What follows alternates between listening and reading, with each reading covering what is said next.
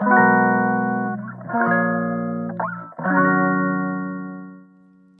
んばんは、ミネチャンネル第16回目の配信です。このチャンネルは、ちゃんみねことフードアーティストの小山みね子が料理やエンタメ、日々の気づきを気ままにトークします。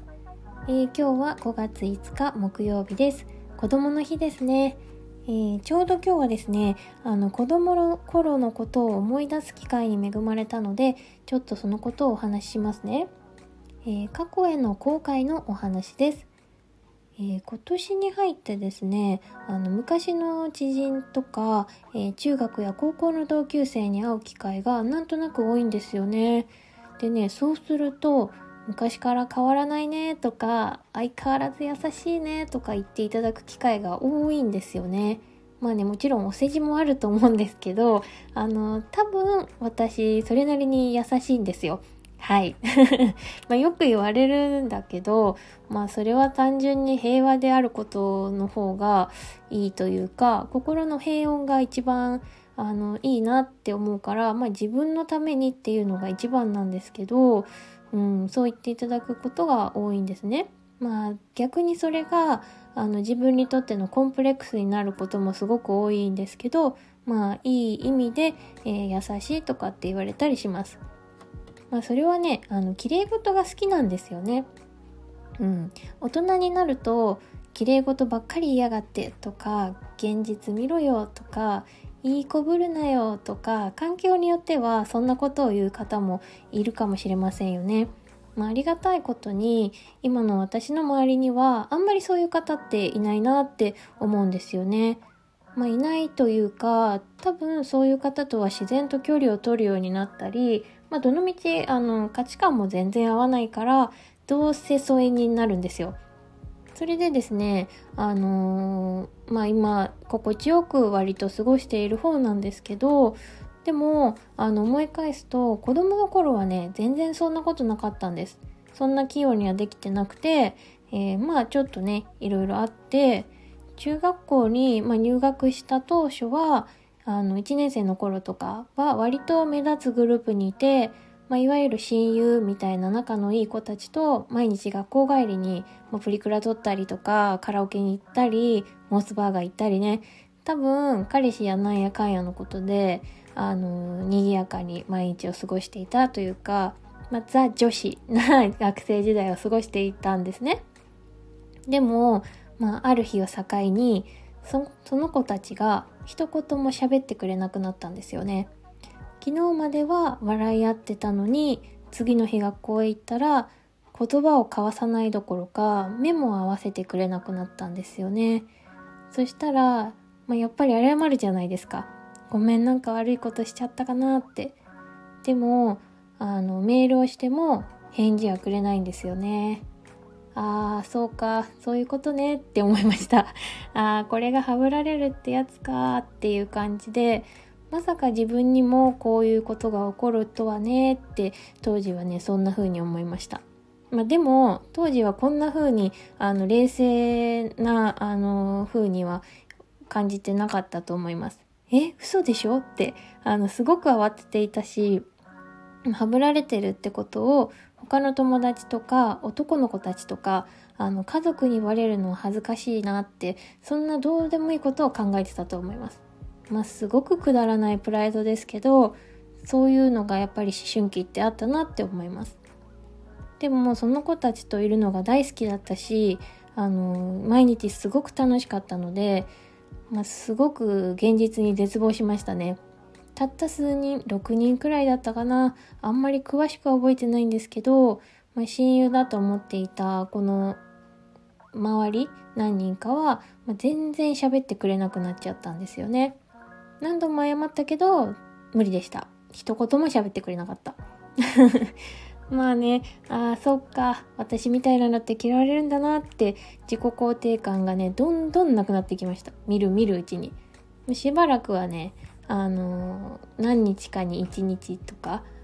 あのお腹痛いとか体温計こすってなんか熱っぽいとか嘘ついて学校をサボったりもね時々しましたね。バレないようにって思ってたけど多分なんか変だなとはバレてたと思うんですけど、まあ、そんな風に過ごしてたりしました。まあ確かにね、あの声は今のままちょっと甲高いアニメ声みたいなのだし、話すスピードもゆっくりで、まあ、映画が好きだったので、考え方もメルヘンだし、もっとなよなよしていたなって思うし、まあ、ぶりっ子かよって煙たがられて当然だったろうなって今だったらすごく思います。まあ、だからめちゃくちゃ後悔しました。もっと活発に話せばよかったなとか、サバサバしたキャラになればよかったなとかね。でもね、変えようとしたんですけど、まあ、本当にこれが不器用にね、あんまり変われなかったんですよね。少しは変わったと思うけど、まあ、人に好かれるために変わろうとしても所詮は無理っていうか、まあ、自分が変わったつもりになっても本質的にはベースは全然変わらないわけですよね。まあ、それで、まあ、仕方なく仕方なくって言ったら失礼だなとは思うけど、まあ、他のグループというか今まであまり話したことがなかった子たちと話すようになってまその子たちはあの全然ハブられているとかそんなのは気にしないでいてくれて普通に一緒に遊んだり一緒に座ってくれたりしたんですね。まあ、でもあんまりそういうもうグループに属すみたいなのをやめて仲良くしたい子たちとその時々で過ごすようになっていったんですよね。ちょうどその頃ですね私が料理というかお料理作りをお料理というかお菓子作りねするようになったのはまあ、他の友達はたくさんできたんですけどやっぱり親友たちといる時の楽しさを忘れられなくてですねその虚しさとか、まあ、空いてしまった時間を全部お菓子作りに費やしていたなっていう気がします。まあ、それがすごく楽しかったし、まあ、正直そのお菓子作りといじめみたいなものがどんな時系列で起きていたかは記憶が曖昧なんですけど、まあ、何度も謝ってもまあ、それはかえってうざいだけだなって思ったし、まあ、そもそも悪いことをしたわけではないのでとりあえず謝るっていうのは一番嫌われますよね。そう思ってからはもう謝らなくなったしまあ喋ろうともしなくなったんですね。で代わりに、まあ、今の自分の置かれた環境で楽しいなって思えることに夢中になろうって思ったんです。で自分のことを楽しくしていたら、まあ、絶対仲直りできるはずだろうってなんか思ってたんですよね。まあ、もちろんそう思わないとやりきれなかったっていうか、まあ、涙出てきちゃうからあの空元気でも何かに熱中するしかなかったっていう感じなんですよね。でもねその作戦見事に成功したんですよ。多分あのはぶられてから1年くらいした頃その子たちに謝られたんですよね。合宿か何かの時に私は他の子たちと過ごしていてなんかたまたま居合わせちゃってなんとなく気まずい空気が流れたんですよね。でそれでダメ元でいいやって勇気を出して私の方から飴食べるってその時持っていたキャンディーを手渡したんですよね。すごい声震えてたと思います。で、そしたらね、え、いいの？ってすごく驚いたような顔をして、そっから普通に話せるようになったんですよね。確かその日に今までごめんねって謝られたんです。その子もきっと声が震えてたなって思うんですけど、その時はね、ああ、やっと話せたっていう喜びの方が嬉しくなっちゃって、私もごめんねって言ったような気がします。そう何を言ったかあんまり覚えてないんだけど、まあ、とにかく嬉しかったんですよね。まあ、向こうはこっちを嫌いでもこっちは別に嫌いなところはなかったし無視をされても恨むとかはあんまりなくてただ単純に好きな子たちと話せないことがひたすら寂しかったのでやっと話せたっていうことが本当に嬉しかったんですよね。それを周りはよく許すよねとか優しいよねとかって言ったけど多分単純にすごくバカなのかなと思うんですね。まあ、そこに対するプライドないのかよっていうね。でも、まあ、好きになった人たちってこのようにそれぞれ唯一無二じゃないですか。他に替えが利かないし、うん、それなのに恨んだり仕返しをして本当は嫌いじゃないのに嫌われたからって無理して嫌いになるってすごくもったいないじゃないですか。そんなことしても余計寂しいですよね。そういう、まあ、お人よしっぽい性分も結局変えられなかったんですけど、まあ、むしろ大人につれなるにつれて、まあ、正々堂々とどんどん綺麗事ばっかり言うようになったっていうか、もうしょうがない。これが私なんだし、みたいな 鬱陶しいなって思う方はどうぞ近づかないでくださいねっていい意味で諦めたんですよ。で、そんな風に、まあ、自分をアウトプットしていたら、むしろ尊敬されたり、まあ、いいねって言ってくださる方がそばに寄ってきてくださるようになったんですよね。まあ、そんな尊敬されるようなもんではないんだけど、まあ、せっかくなのでありがたく受け取ることにしています。ちなみに、あの、当時、あの、無視をされていた友人とは、今も仲が良く、まあ、ほんのたまにですけど、連絡、連絡をね、取り合う仲です。30代になってもですね。そして今日はですね、また久しぶりの同級生にお会いしたんです。あ、の、ある展示を見に来てくれて、当時は無視しててごめんねって20年越しぐらいに謝ってくれて、いやーびっくりしました。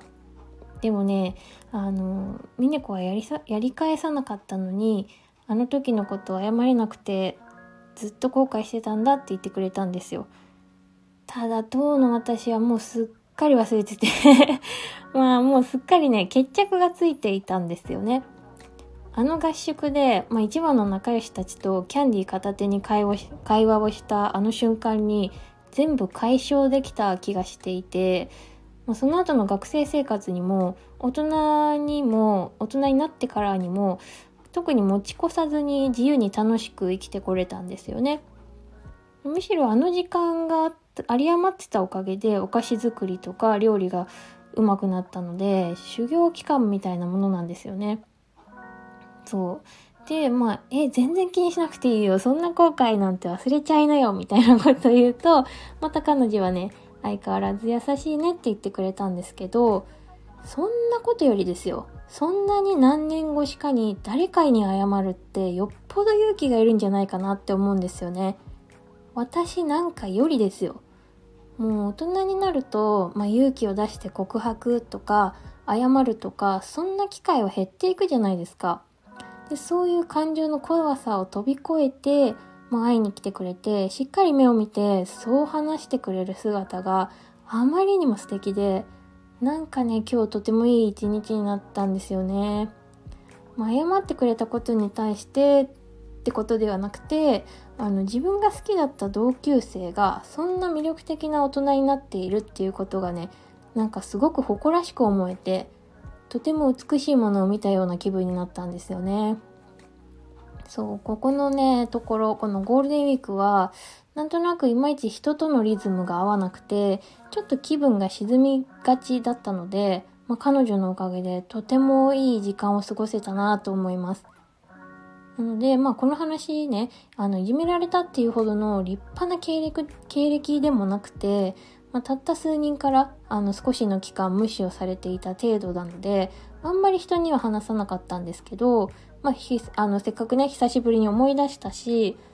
まあこれを聞いて心が軽くなる方も世の中にはきっといらっしゃるだろうから、まあ、収録をしてみようと思いました。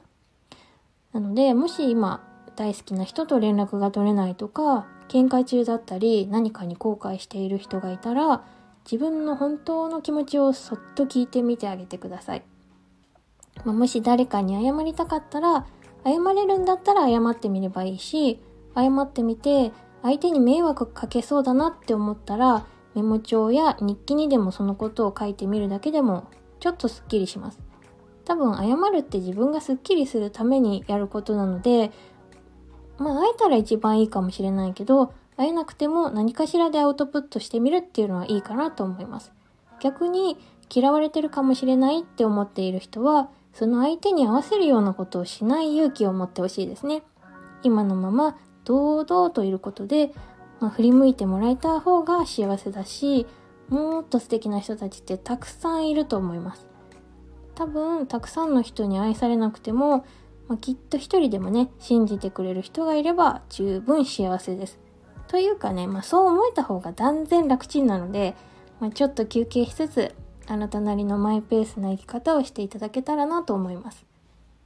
入れない後悔は早く消化して未来を理想的なものに近づけていきましょうね。